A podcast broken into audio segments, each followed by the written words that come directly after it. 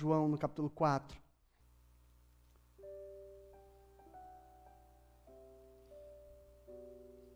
Evangelho de João, capítulo 4. Nós vamos ler a partir do verso 19.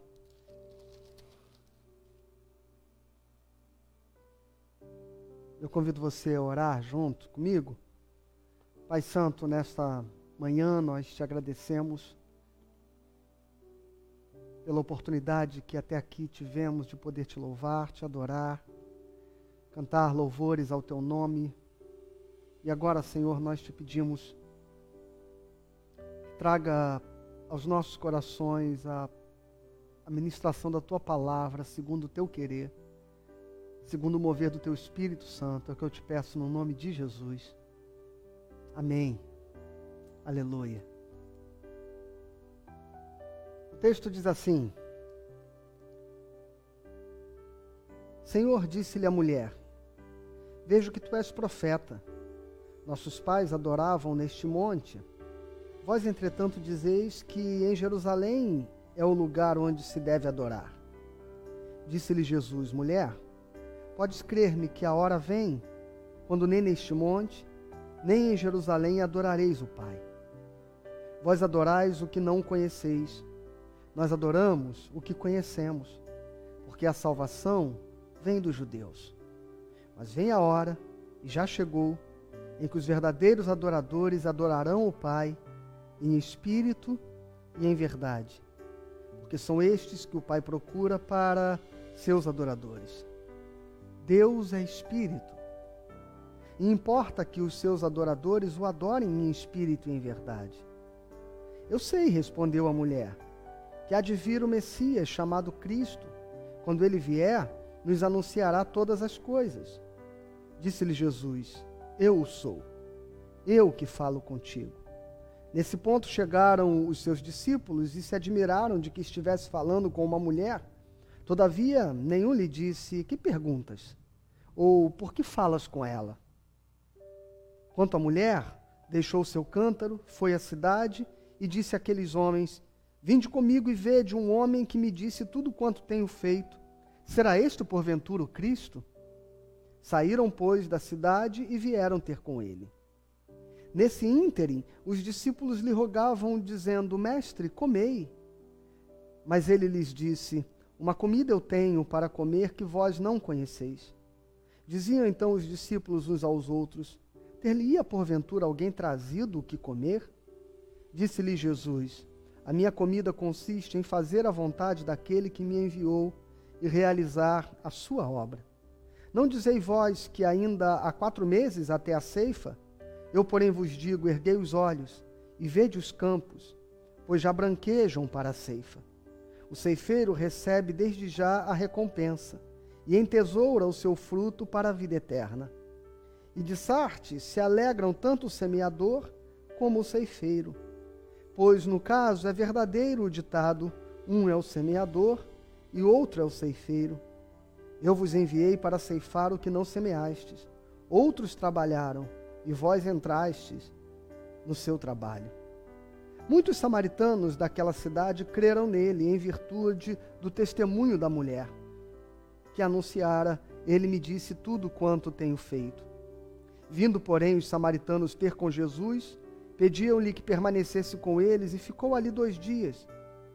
Muitos outros creram nele por causa da sua palavra. E diziam à mulher: Já agora não é pelo que disseste que nós cremos, mas porque nós cremos, nós, nós mesmos temos ouvido e sabemos que este é verdadeiramente o Salvador do mundo. Olha, irmãos, nós estamos aqui numa numa linda história de amor, né? Você que ouviu o sermão da segunda-feira, da domingo passado, nós estamos pregando já algumas semanas, estamos aqui no nosso 18º episódio de sermões acerca do Evangelho de João e estamos pregando versículo a versículo de forma expositiva. E, e na nossa jornada até aqui nós nós encontramos algumas nuances do evangelista João, que elas são muito importantes para que a gente entenda esse texto. No domingo passado nós já falamos sobre todo esse texto do capítulo 4, do encontro de Jesus com a mulher samaritana, mas apesar de termos praticamente esgotado o texto, é, eu gostaria de, re, de retornar aqui a este episódio especificamente, onde Jesus fala sobre a adoração, os adoradores que devem adorar ao Pai em espírito e em verdade. E a palavra desta manhã, ela ela quer nos falar a respeito de um Deus que procura amantes verdadeiros. Porque adorar a Deus é um gesto que resulta do amar a Deus. Portanto, nós poderíamos facilmente traduzir este, estes versículos de Jesus com, com a palavra amor no lugar da palavra adoração. Chegará o dia, e na verdade já chegou, em que os verdadeiros amantes do Pai amarão ao Pai em espírito e amarão ao Pai em verdade. Porque são estes que o Pai procura para serem aqueles que o amam. E por que, que eu estou falando de amor? quando o texto fala de adoração, porque essa história inteira é uma história de uma relação de amor. E ela começa com com Deus fazendo-se homem, com o Verbo tornando-se carne, para vir manifestar de forma clara, de forma evidente, de forma explícita o seu amor tanto quanto Romanos capítulo 5, versículo 8 diz que Deus prova o seu amor, havendo Cristo morrido por nós quando nós ainda éramos pecadores. E alguns versículos aqui anteriores a estes que acabamos de ler, especialmente no capítulo 3, no verso 16, o texto diz que Deus amou o mundo de tal maneira que enviou o seu filho, que entregou, que deu o seu filho. Então não há um outro assunto que permeie estes capítulos senão o amor de Deus. Mas esse amor aqui não está sendo relatado por João na perspectiva do amor do pai para com seus filhos, mas mas esse amor encarnado em Jesus, ele, ele encarna o amor do noivo pela noiva, o amor de Cristo pela igreja. E é por isso que essa história começou num casamento. As bodas de Caná, que é o primeiro milagre relatado no Evangelho de João, onde ali Deus está transformando a água em vinho, onde Deus está resgatando o seu próprio relacionamento com o seu povo, onde Deus está transformando aquela experiência dos ritos da purificação da lei numa experiência viva, de alegria, de renovo, de esperança, de vitalidade, de verdade, de intensidade.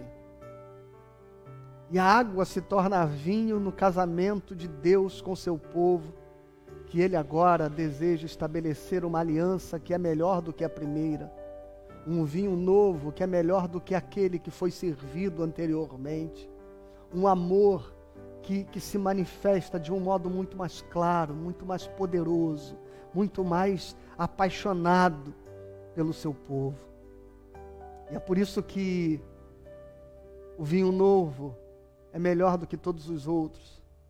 Ainda que na lógica racional humana, parece-me que estava se, ou melhor, parece-me que eles estavam muito mais acostumados com aquilo que era comum, que as primeiras experiências sejam as mais intensas, que o primeiro encontro seja aquele mais carregado de, de paixão, de calor, de intensidade.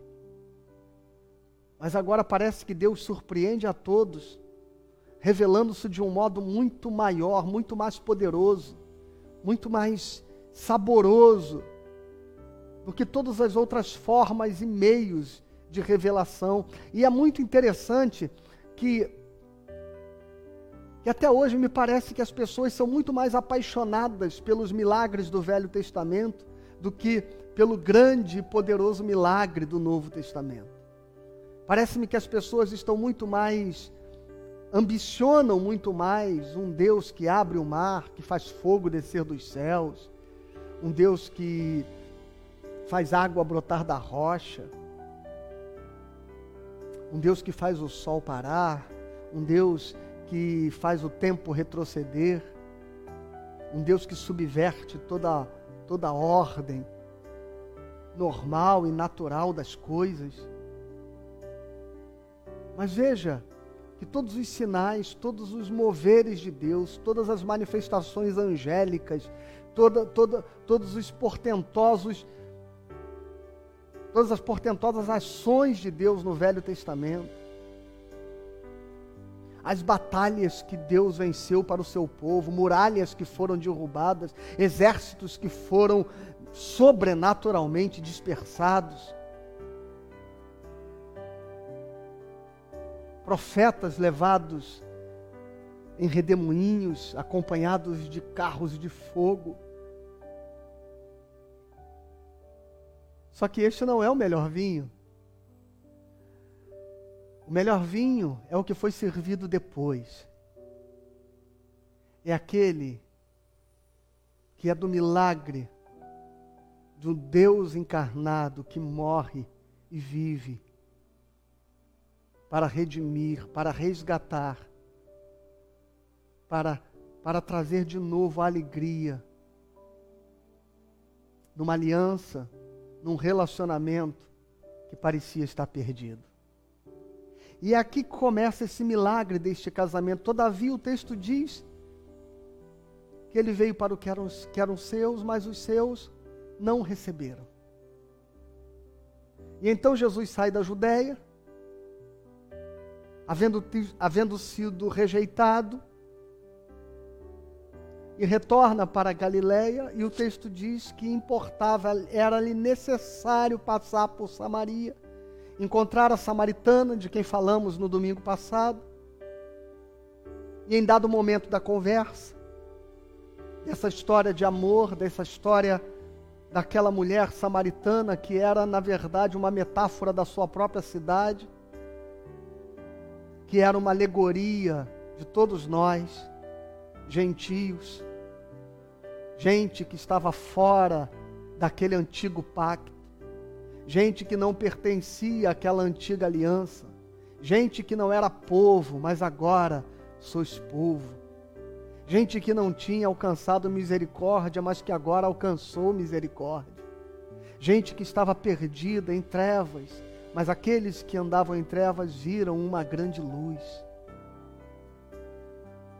Porque no caminho do mar, Jesus foi construindo uma história de um relacionamento, de um renovo, de um reencontro de Deus com, com a noiva que havia há muito tempo se afastado, com um povo que havia se prostituído, se promiscuído, com, com as suas idolatrias, com os seus deuses falsos, com as suas adorações vãs e vazias, tentando matar a sede da sua alma com, com águas rotas. E desde lá do Antigo Testamento, o Senhor dizia através do profeta Jeremias: Ah, como explicar o que o meu povo é capaz de fazer? Me abandonar, eu que sou a fonte de águas vivas, para cavar para si cisternas que não são capazes sequer de reter as águas. E aqui Jesus encontra esta mulher nesta situação, para dizer a ela que ela precisava abandonar todas aquelas tentativas de encontrar o seu, o seu Senhor, o seu Baal, o seu, o seu marido, o seu esposo, nas buscas insaciáveis que ela fazia por realizar-se, por, por preencher o seu ser. Mas Jesus diz: vocês estão tentando se relacionar com Deus sem conhecê-lo. E você precisa conhecer a Deus para se relacionar com Ele. E então ela diz a Jesus: Eu sei que um dia, eu sei que um dia Deus vai se revelar a nós. Eu sei que um dia o Messias virá e ele vai resgatar, sabe, a nossa autoestima e vai dizer para a gente que a gente pertence a este povo. Nós fomos excluídos dessa aliança há muito tempo. Mas Jesus diz: mulher, eu sou. Essa hora já chegou. Onde os verdadeiros amantes do Pai, onde a verdadeira noiva do Pai amará ao Pai amará a Deus em espírito e em verdade. E Deus está procurando estes amantes.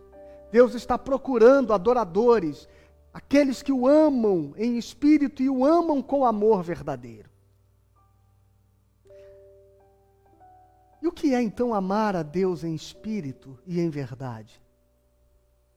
Depois de dizer e fazer esta afirmação, é, no versículo de número 23, os verdadeiros adoradores do Pai adorarão o Pai em espírito em verdade. No versículo 24, Jesus diz e faz uma afirmação que parece nos levar a entender e compreender o versículo 23. Ele diz assim: Deus é espírito e importa que seja adorado em espírito. Deus é espírito e importa que seja amado como tal. E o que era adorar a Deus em espírito?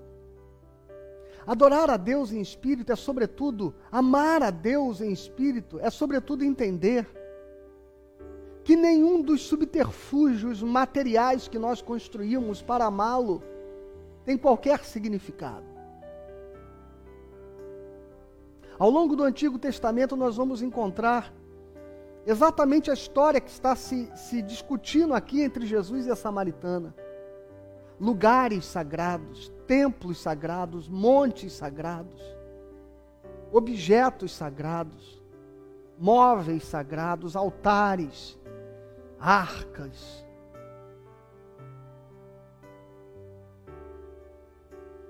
Vestes sagradas simbólicos externos, sacrifícios materializados para Deus, ofertas materiais sendo oferecidas a eles, sangue sendo derramado e aspergido sobre o altar, toda, todos esses mecanismos que a religião constrói, que a psicologia humana constrói para tentar mediar o seu relacionamento com o eterno, o texto está dizendo isto não tem nenhum significado. Porque Deus é espírito e importa que seja adorado e amado como tal. E não há nada que nós possamos oferecer a Deus do qual ele tenha necessidade. Dinheiro, dízimo, oferta sacrifício, serviço, trabalho. Se a gente não der a estas coisas o verdadeiro significado que elas têm na nossa experiência de fé, nós estaremos, na verdade, tentando produzir mecanismos materiais para adorar um Deus que é espírito e deve ser adorado em espírito.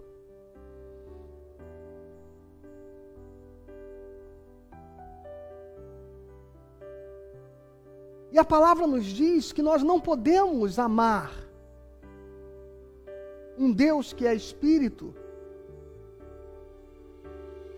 tentando materializar esse amor para com Ele, que não pode ser servido por este amor material, não compreendendo que esta nossa capacidade de transformar, de materializar o amor, não serve a Deus, mas possivelmente sirva ao próximo. E então a palavra diz: para você amar a Deus que é espírito e que você não vê, você precisa primeiro então materializar este amor, se é que você deseja materializá-lo, ao próximo que você vê. Então você precisa entender que a sua fidelidade aos dízimos, que as suas ofertas, que as suas doações, os seus donativos, tudo aquilo que você dedica na comunidade de fé, isso não tem sentido para Deus. Se é que você acredita que Ele está recebendo seu dinheiro, seu dízimo e sua oferta. Deus é espírito. Importa que Ele seja adorado em espírito.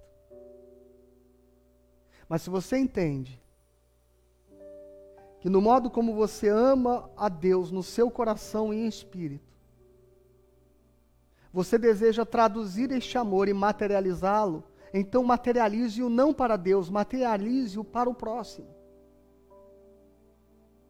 E então você vai entender que os seus dízimos e as suas ofertas, elas servem ao reino, à obra, ao serviço, ao sustento da comunidade de fé, à manutenção de, de, de toda a estrutura necessária para que você possa ser abençoado e famílias, pessoas, lares, vidas possam ser abençoadas famintos possam ser alimentados.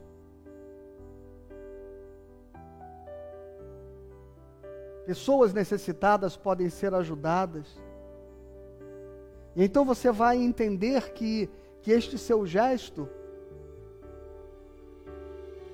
ele só pode tocar o coração de Deus se ele tocar o próximo. Porque se você sacrificar qualquer coisa deixar ali na esquina e deixar sobre o altar, Deus não poderá usufruí-la.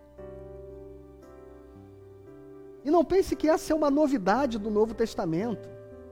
O Velho Testamento já nos já nos asseverava isso. Os profetas repetiram isso. O profeta Isaías cansou-se de repetir palavras do Senhor dizendo: Eu não quero os vossos sacrifícios, eu não quero os bois, o sangue derramado, eu não quero as vossas ofertas, as vossas oferendas, eu não quero esses vossos cultos onde vocês passam dias levantando as mãos para os céus e fazendo gestos religiosos e, e repetindo os ritos sagrados de vocês. Eu quero um coração coração contrito e quebrantado. E se há algum gesto material que vocês desejam dedicar a mim, o Senhor diz através do profeta Isaías: dedique aos pobres. Promova a justiça. Julgue a causa do órfão, da viúva, do necessitado, acolha o estrangeiro.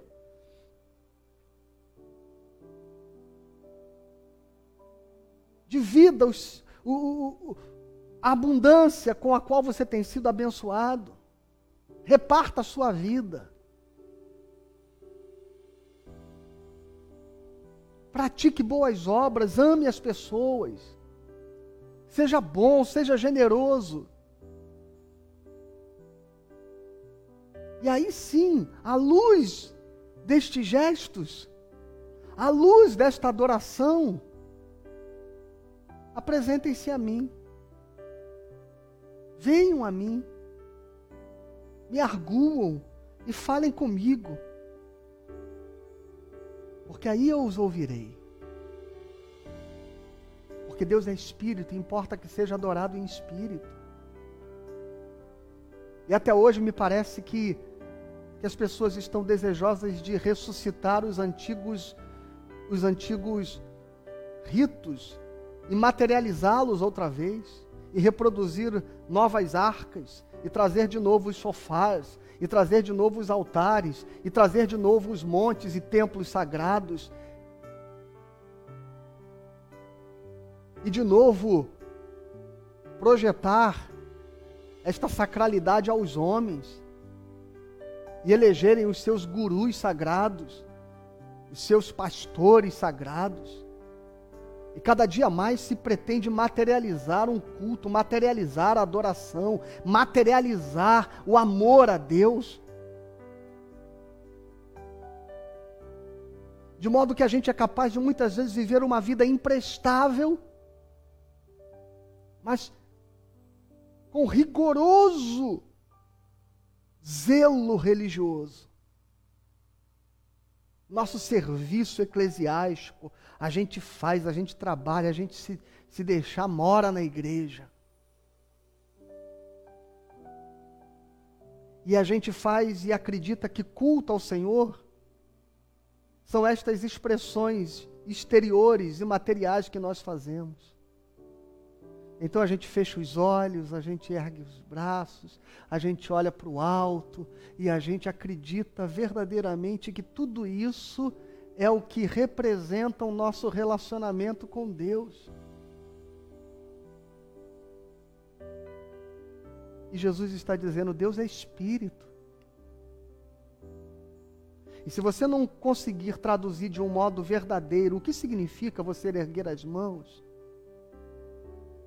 o que significa você de repente fechar os olhos, curvar-se em adoração, ajoelhar-se, se isso não for um modo da expressão corporal que resulta e redunda daquilo que é um sentimento verdadeiro que você está tendo na intimidade com o Senhor, de amor com o Senhor. Isso não passa de um grande fingimento.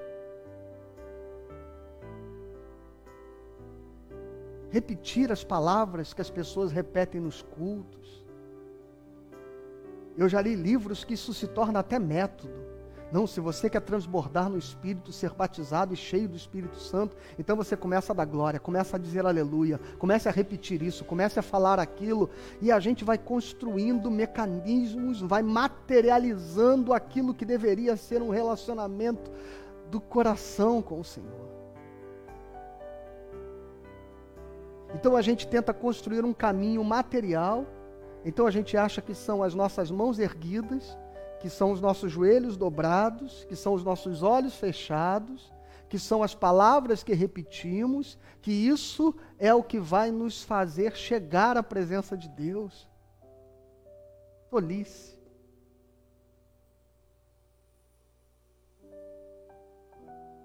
O profeta Isaías diz: quando vocês levantam as mãos, quando vocês jejuam, quando vocês se reúnem para as suas festas santas, eu não os ouço. Não chega nos céus, nada disso. Porque toda vez que a gente acredita que essas coisas são um caminho, são um meio, são um método, são um veículo para a adoração, a gente está ignorando o fato de que os adoradores do Pai não têm lugar sagrado, não têm objetos sagrados, não tem montes sagrados, não tem gestos sagrados, não tem ritos sagrados. Os verdadeiros adoradores do Pai amam de coração, amam de verdade.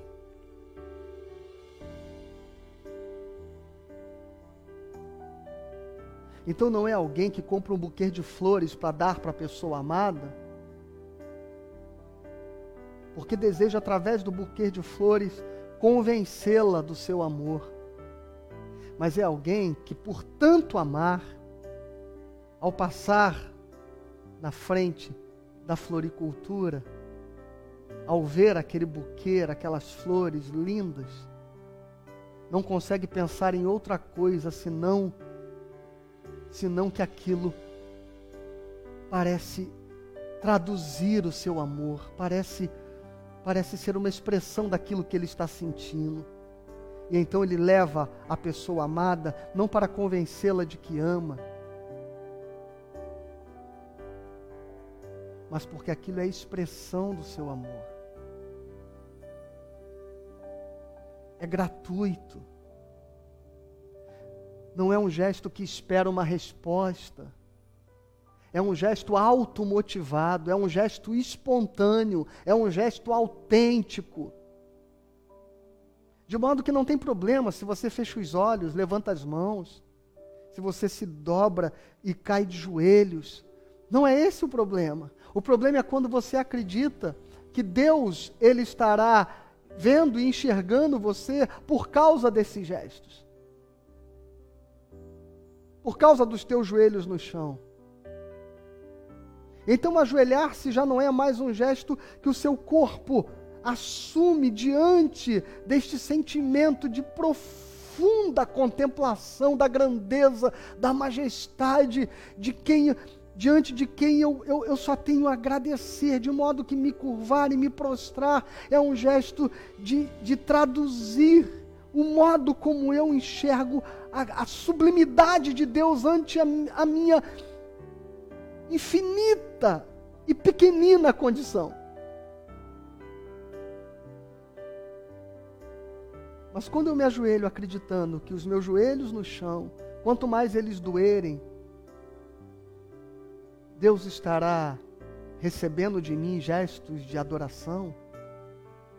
Quanto mais eu chorar, erguendo as mãos e olhando para o alto, Deus estará vendo em mim um verdadeiro adorador. Primeiro a gente ama em espírito. E se neste mover do espírito o nosso ser transborda em gestos de amor, então isso tem algum significado. Mas se forem os meios pelos quais você acha que Deus é adorado, e tem gente que até critica o irmão por não por não se se apresentar de um modo tão expressivo no seu culto, por ser mais comedido. E tem gente que categoriza com um termômetro espiritual quem é quente, quem é frio, a partir destas expressões externas. Não entendeu, irmãos. Que Jesus está dizendo que ele estava trazendo um relacionamento que não tem monte, não tem templo, não tem arca, não tem chofar, não tem cajado, vara de arão, não tem maná, não tem tábua de lei, não tem estola de sacerdote, não tem urim e tumim, não tem pedras preciosas, não tem franjas, não tem orlas, não tem filactérios, não tem nenhuma daquelas expressões, não tem sacrifícios, não tem oferendas, não tem sangue derramado, não tem nada que nós possamos oferecer a Deus que possa substituir a única coisa que pode nos colocar em relacionamento pleno com Ele, que é o nosso coração, adorá-lo, amá-lo em espírito. Então, esses objetos que as pessoas tocam, estas coisas que se materializam, fazem parte de um, de um vinho velho que Jesus já apresentou muito melhor. Muito melhor. E eu fico imaginando o que leva as pessoas a quererem as sombras da lei, os ritos passados, como diz o texto de Hebreus, capítulo 9, versículo 1. Aquelas coisas obsoletas da lei.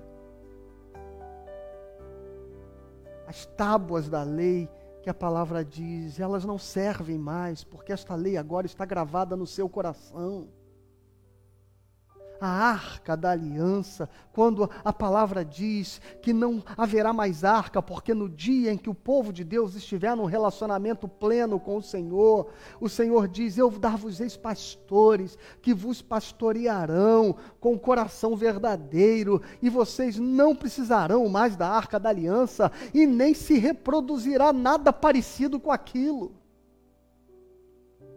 Vem a hora e já chegou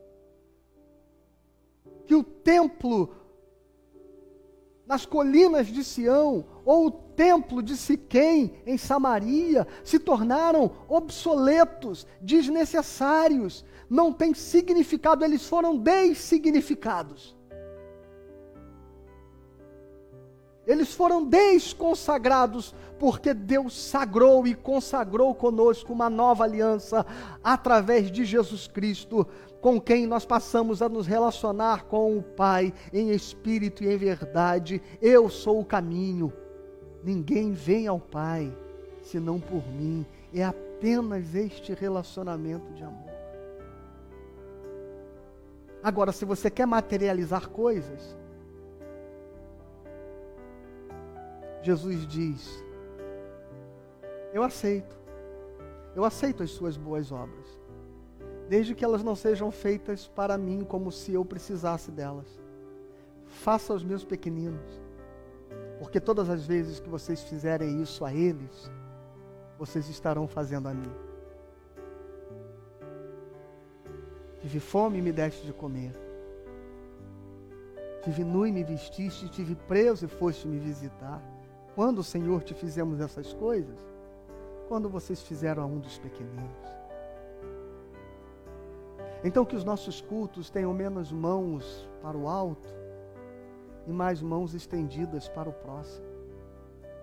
Menos olhos fechados e mais olhos que possam contemplar a necessidade, a dor, a pobreza, a miséria, a injustiça. Menos palavras decantadas ao vento e mais palavras que possam abençoar os corações, consolá-los, trazer a eles esperança. Porque Deus é espírito. Ele não precisa da nossa materialidade. Quem precisa da sua e da minha materialização de amor são as pessoas que estão ao nosso redor. Tua esposa, teu esposo, teus filhos, teus vizinhos. Ou aqueles inomináveis, desconhecidos, caídos pelo caminho da vida Jesus disse que é assim que se ama a Deus. E ele conta a parábola do bom samaritano. É curioso que ele diz: ame a Deus de todo o teu coração e ao próximo como a ti mesmo. Mas ele só se preocupa em explicar como amar o próximo. E ele não parece se preocupar em explicar como amar a Deus. Porque não há gestos, não há palavras, não há música, não há incenso, não há fogo, não há altar, não há nada. É apenas o ser entregue, é apenas o coração. Por isso que Jesus não deixa uma cartilha de como amar a Deus. é apenas o coração. É apenas recebê-lo e agregá-lo. E quando Jesus vai falar a respeito de o que significa amar a Deus, ele diz: aquele que tem os meus mandamentos e os guarda, esse é o que me ama. E aquele que me ama será amado por meu Pai. E eu também o amarei e me manifestarei a ele. E aí ele diz: os verdadeiros adoradores, os verdadeiros amantes do Pai amarão ao Pai em espírito, mas eles também amarão ao Pai em verdade. Então esse amor que é espírito, ele tem que ser verdadeiro. E o amor para ser verdadeiro tem que ser espontâneo. O amor para ser verdadeiro tem que ser gratuito, tem que ser livre. Não pode ser fruto de nenhuma coação, de nenhuma obrigação não pode ser fruto do medo, não pode ter interesses.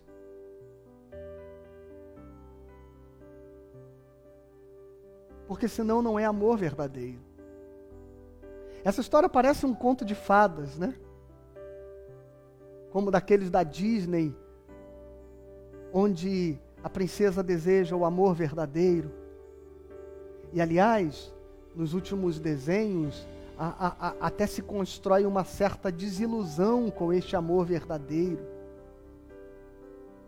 E cada vez menos as princesas encontram os príncipes.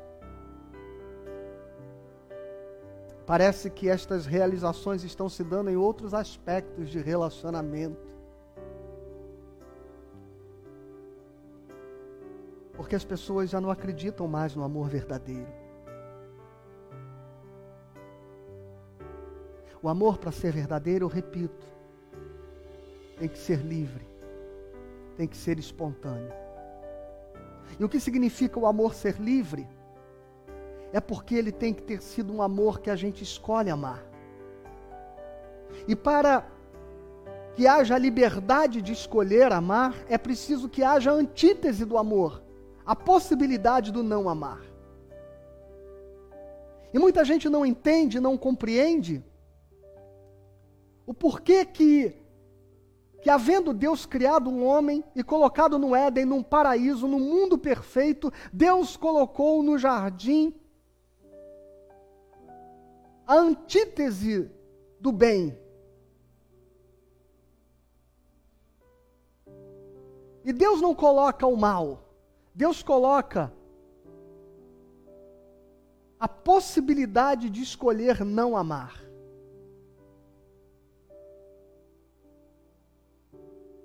E há quem diga, por que Deus fez um programa com um bug ali, com a árvore do bem e do mal, com aquilo que inevitavelmente poderia levar o homem à sedução e à queda, e foi exatamente o que aconteceu.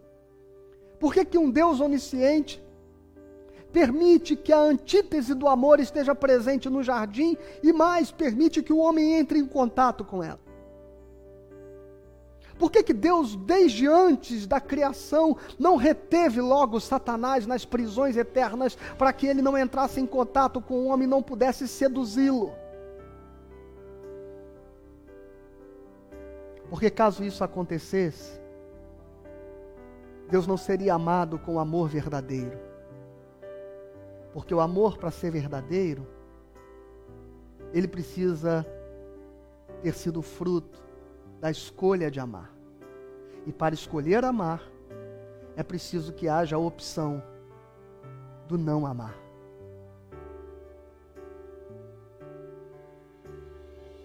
E o homem escolheu não amar. E o homem escolheu virar as costas para o amor. E o texto diz: Deus está procurando amantes que o amem com amor verdadeiro. Gente que pare de procurá-lo porque tem interesse nas suas benesses. Gente que passe a, pare de buscá-lo porque deseja os seus milagres. Deseja todos os benefícios que ele pode proporcionar. Gente que nesse relacionamento tem, tem algumas outras demandas subtendidas. Gente que na verdade está fugindo muito mais do pavor, do medo, da danação eterna do inferno, do que efetivamente, livremente amando o Senhor. Gente que não está escolhendo amar a Deus por aquilo que Ele é, mas que tem sempre uma, uma reciprocidade implícita, tem sempre algo que eu ambiciono e que eu posso alcançá-lo e este algo estar em Deus, e por isso então busco me entregar a Ele num amor que não é verdadeiro. Eu confesso que não tenho nenhuma. Como eu vou dizer? Nenhuma sedução por pregar sermões que façam que as pessoas se comovam por Deus por eu ter ilustrado a elas o pavor e o terror do inferno.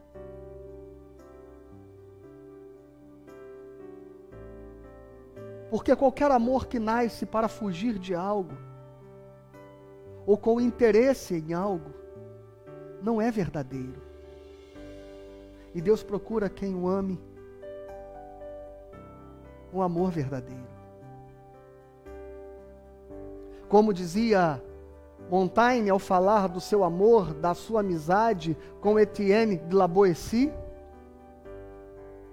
e ele diz: Se me perguntassem por que nos amávamos, receio que não saberia responder. Parce que teluí, parce que temoar. Ou seja, nós nos amávamos porque era ele e porque era eu.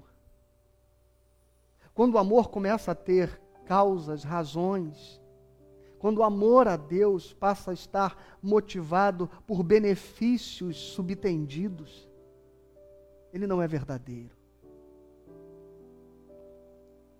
E então os discípulos chegam, trazendo a comida que haviam ido buscar, veem Jesus conversando com aquela mulher, não ousam perguntar sobre o que ele está falando e nem o porquê que ele está conversando com uma mulher, quanto mais uma samaritana. E eles dizem: Mestre, trouxemos comida. Jesus disse: Uma comida eu tenho para comer que vós não conheceis. E eles, então, os discípulos, diziam uns aos outros: Ter-lhe-ia porventura alguém trazido a ele o que comer? E disse-lhe Jesus: A minha comida consiste em fazer a vontade daquele que me enviou a realizar a sua obra. Veja como, como Jesus aqui está traduzindo exatamente toda a conversa que a gente teve até aqui. Os discípulos chegam com uma comida para servi-lo e ele não se permite servir. É como se Jesus estivesse concluindo toda aquela história de que de que o relacionamento com Deus não se satisfaz nestas coisas materiais. O relacionamento com Deus não se preenche com a busca da satisfação das pulsões e dos desejos com que nós acreditamos que nos satisfazemos e achamos que Deus se preenche destas, destes mesmos mecanismos de prazer que nós temos. Que Deus tem esta mesma carência de ser reconhecido, de visibilidade, de ser servido, de ser, é, é, é, de receber a gratidão. E a gente às vezes agradece como se agradecer fosse uma dívida e não como, como um gesto que transborda do, do, da felicidade que temos de, de, de sermos abençoados. E até o nosso agradecer, ele é tomado de segundas intenções. Até o nosso agradecer. ele é recheado de da tentativa da gente mostrar-nos gratos, de nos mostrarmos gratos, para que não corramos o risco de não sermos atendidos na próxima demanda.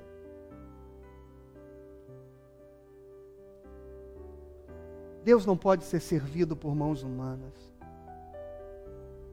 Jesus diz: Ah, a uma obra de Deus, a um alimento espiritual, a uma natureza invisível, intangível, imaterial, não concreta do relacionamento com Deus, e que nós precisamos passar a exercê-la. É como se Jesus dissesse: Esta comida que vocês trouxeram para mim, Pode ser que tenha alguém que precise um pouco mais do que eu mesmo. Eu estou suprido. Eu estou alimentado do meu relacionamento com o Pai aqui. Esta é a comida que me preenche e me satisfaz. Fazer a sua obra. Esta é a comida que me preenche. Alimentar os outros. Esta é a água que mata a minha sede. Saciar a sede dos outros. Então, se você quer encher o teu relacionamento com Deus de abundância,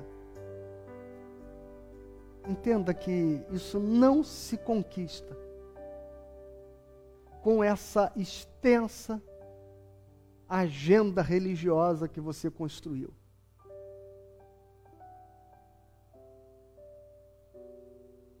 Talvez Deus desejasse mais que as doze 24, 48, 72 horas de jejuns, de montes, de orações, de consagrações. Não que estas coisas não sejam úteis à, à tua espiritualidade.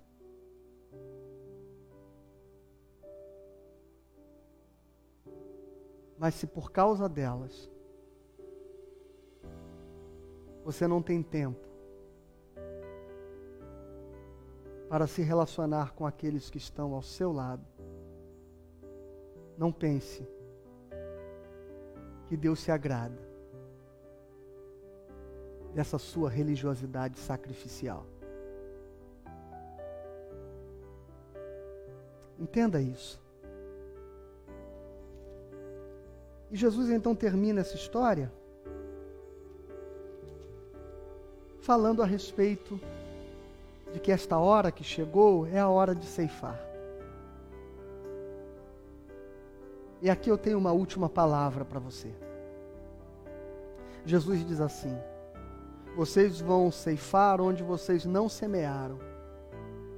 E no final todos se alegrarão. Quem semeou não colheu, e quem colheu não semeou.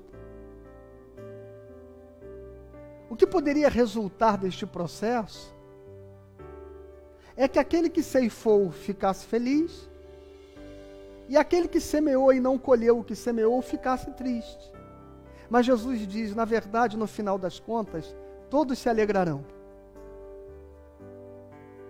Porque às vezes a gente acredita, irmãos, que os gestos de amor que a gente planta e a gente não recebe e não consegue desfrutar do retorno desse nosso investimento que a gente faz na vida das pessoas às vezes, que isso não valeu a pena que a gente trabalhou, se dedicou, se esforçou. E a gente só ficou mesmo com o nosso cansaço. A gente às vezes fica olhando para a vida acreditando que ela é generosa para uns e, e é ingrata para conosco. Mas não é verdade isso. A gente precisa olhar a vida e lembrar que boa parte do que a gente colheu boa parte daquilo que a gente desfrutou da vida, alguém semeou.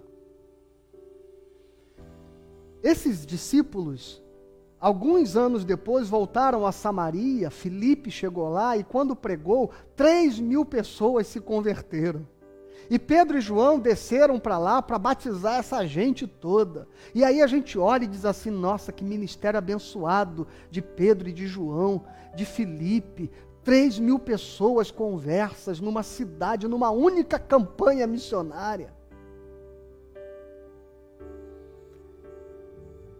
Mas ninguém lembra da samaritana. Que ela, que pela primeira vez entrou na cidade falando de Jesus. Que ela arrastou aquela cidade inteira para encontrar Jesus. E depois daquele dia, eles não viram mais Jesus e aquela semente ficou plantada, e aquele desejo, aquele anelo, aquele anseio, onde está? Ele passou por aqui, e nós temos saudade do nosso amado, do nosso amor, quando o noivo virá, e então, anos depois, um discípulo, um diácono, perdão, da igreja chega a, Jerusalém, a, a Samaria e leva e fala de Jesus e conta a história da ressurreição, e aquela gente toda se converte, e Jesus está dizendo: sementes que outros plantaram e vocês vão colher. E eles, por sua vez, morreram como mártires. E talvez dissessem: Nossa, que sucesso a nossa vida teve. Morremos, comidos por leões, crucificados, transpassados, decapitados, apedrejados, flechados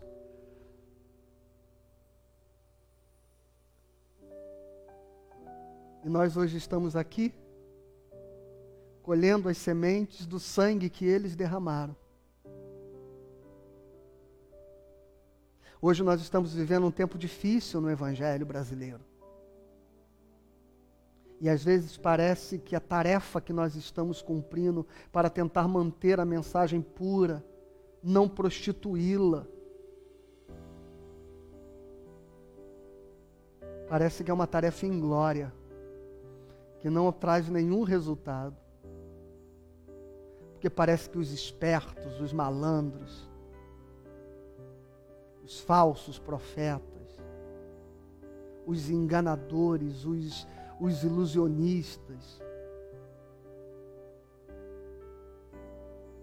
parece que eles estão tendo muito mais sucesso do que nós. Relaxa. Assim como outros plantaram as sementes do Evangelho que chegou ao seu coração, alguém lá na frente vai colher as sementes do Evangelho que você está plantando. Assim como talvez nesse momento da sua vida pareça que você esteja simplesmente semeando na terra, sendo sugado pela vida, pelas demandas, não se esqueça. Não se esqueça que muita gente se gastou por você. Não se esqueça que na sua história tem o sacrifício de muitos, tem a luta de outros, tem o investimento, tem a bondade, o cuidado, para que você seja quem você é. Então não reclame da vida se agora você derrama seu sangue por alguém, derrama as suas lágrimas por alguém. Porque no final da história, semeadores e ceifeiros celebrarão, porque na eternidade os frutos, os frutos serão repartidos. Esta é a palavra desta manhã. Que você possa ser um amante do Senhor, que o ame em espírito, que o ame em verdade, e que você lembre são estes que o Pai procura para amá-los e para por eles ser amado. Amém? Vamos orar? Pai, nós queremos encontrar em Ti um relacionamento verdadeiro e se desfaça, ó Pai querido, de toda essa casca, de toda de todo esse apetrecho religioso, de todos esses esses mecanismos mediadores, ó Pai, com que nós acreditamos te agradar e te satisfazer. Que nós possamos nos libertar da ilusão, ó Pai querido, de que estas coisas elas têm algum significado para ti não, Senhor, que nós não acreditemos que elas não devem ser feitas, mas que a gente entenda que elas têm significados em nós e para nós. Por isso que quando eu ergo as minhas mãos, quando aqui eu fecho os meus olhos, quando aqui eu me prostro diante da tua presença, é porque o meu ser precisa e deseja se expressar desta maneira. Eu sei que não é isso que tu vês. Não é isso que tu ouves. Porque o Senhor o tempo inteiro está sondando o meu coração. E o Senhor não precisa desses gestos. Sou eu que preciso. Sou eu que, que me expresso. Sou eu que, que me sinto representado por aquilo que o meu corpo consegue exalar dos sentimentos do meu coração. Não permita, Senhor, que nós invertamos o propósito e o sentido das coisas, para que nós possamos te amar em espírito, porque o Senhor é espírito. E ajuda-nos, ó Deus, a poder te amar, um amor que não que não seja motivado pelas pelas benesses subtendidas nesta relação, mas que ele seja livre e gratuito, espontâneo, para que seja verdadeiro. O amor verdadeiro é aquele que te ama e que te adora, emanando e, emer, e, e emergindo do caos, da dor, das lágrimas, do sofrimento, da angústia, da solidão e quando destas circunstâncias tão indesejáveis da vida, ainda assim surge lábios que te adoram, Senhor. Ah, Senhor, eis um adorador que te adora com amor verdadeiro. Porque não te adora por conta das circunstâncias, mas te adora apesar de qualquer circunstância. Ajuda-nos, ó Deus, a vivermos a vida com esta gratidão, de que hoje semeamos o que não vamos colher, mas porque fomos supridos daquilo que colhemos sem que tenhamos semeado. que a vida se faz da partilha, do serviço, da entrega. E que a nossa vida, Senhor, não seja para que nós desejamos alcançar nela o fruto dos nossos esforços, mas que a gente saia dela com a convicção de que as sementes que tínhamos que plantar foram plantadas.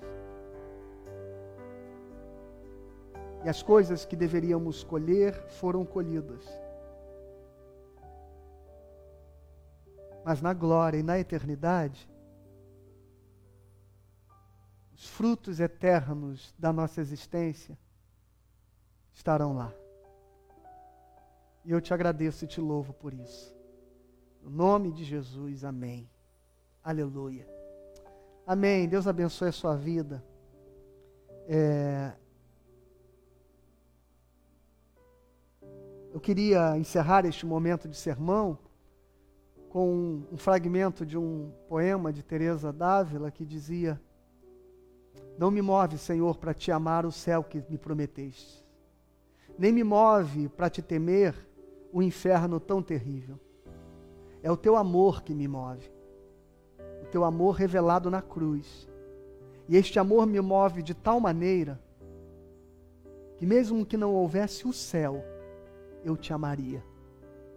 E ainda que não houvesse o inferno, eu te temeria. Ame o Senhor com amor verdadeiro. Eu queria deixar aqui um beijo, viu? Um abraço, carinho para os vovôs e vovós. Hoje é o dia dos avós, né? Hoje é o dia daqueles que são singulares na vida dos seus netos, né?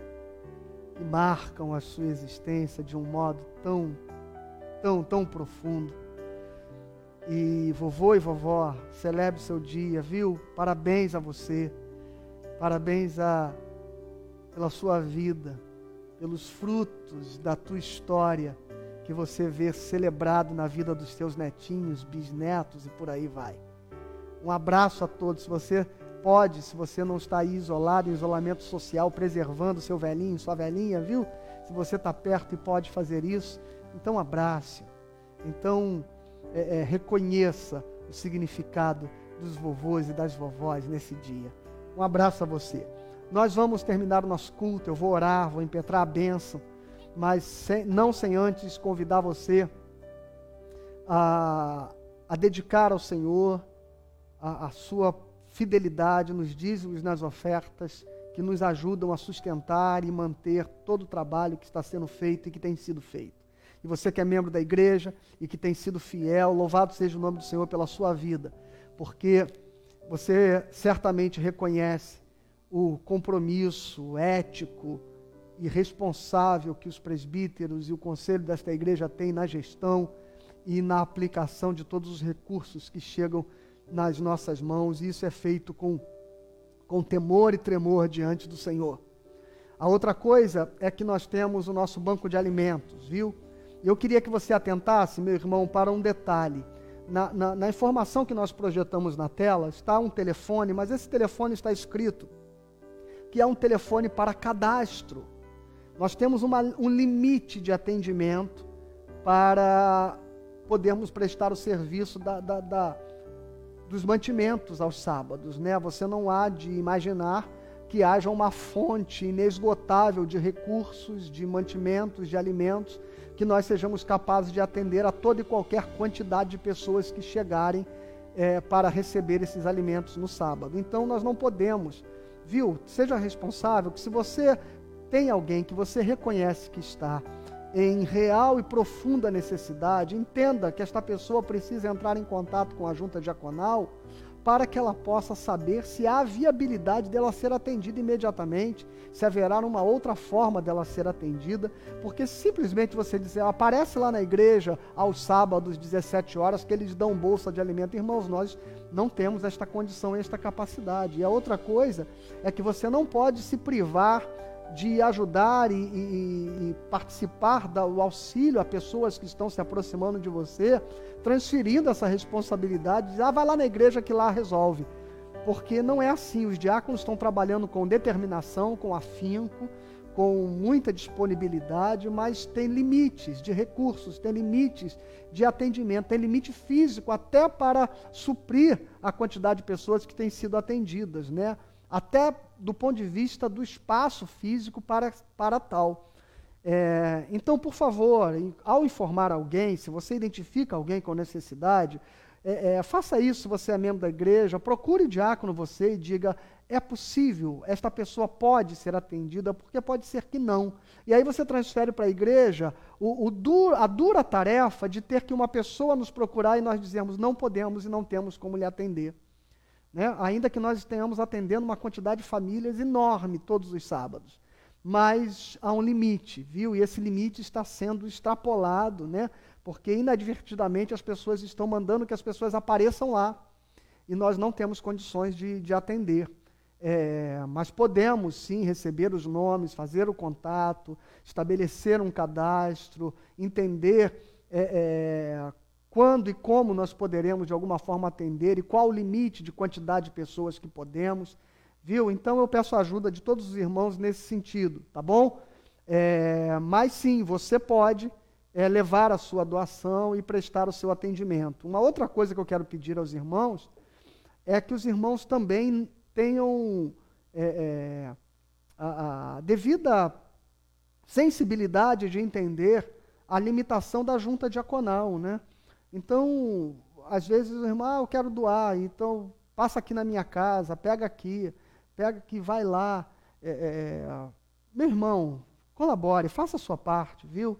Leve lá, pegue seu carro, a, entregue lá a bolsa de alimento, acondiciona direitinho, higieniza, por favor, não, não entenda que nós tenhamos diáconos suficientes ou com tempo suficiente para que eles possam fazer esse, esse trabalho a domicílio, tá bom? Eu quero pedir esse, esse carinho e essa sensibilidade também dos irmãos.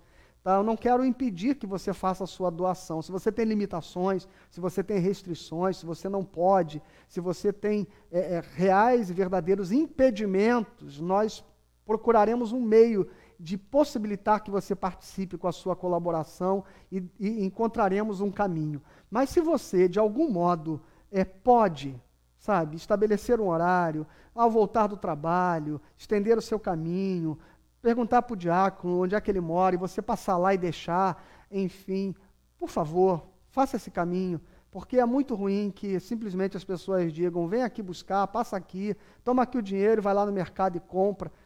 Tá bom? É, é, é, ainda que nós tenhamos essas estratégias, eu quero pedir que você é, é possa tentar é, usar a disponibilidade da junta apenas naquilo que é extremamente necessário e, e que não há outra alternativa para você. Tá bom?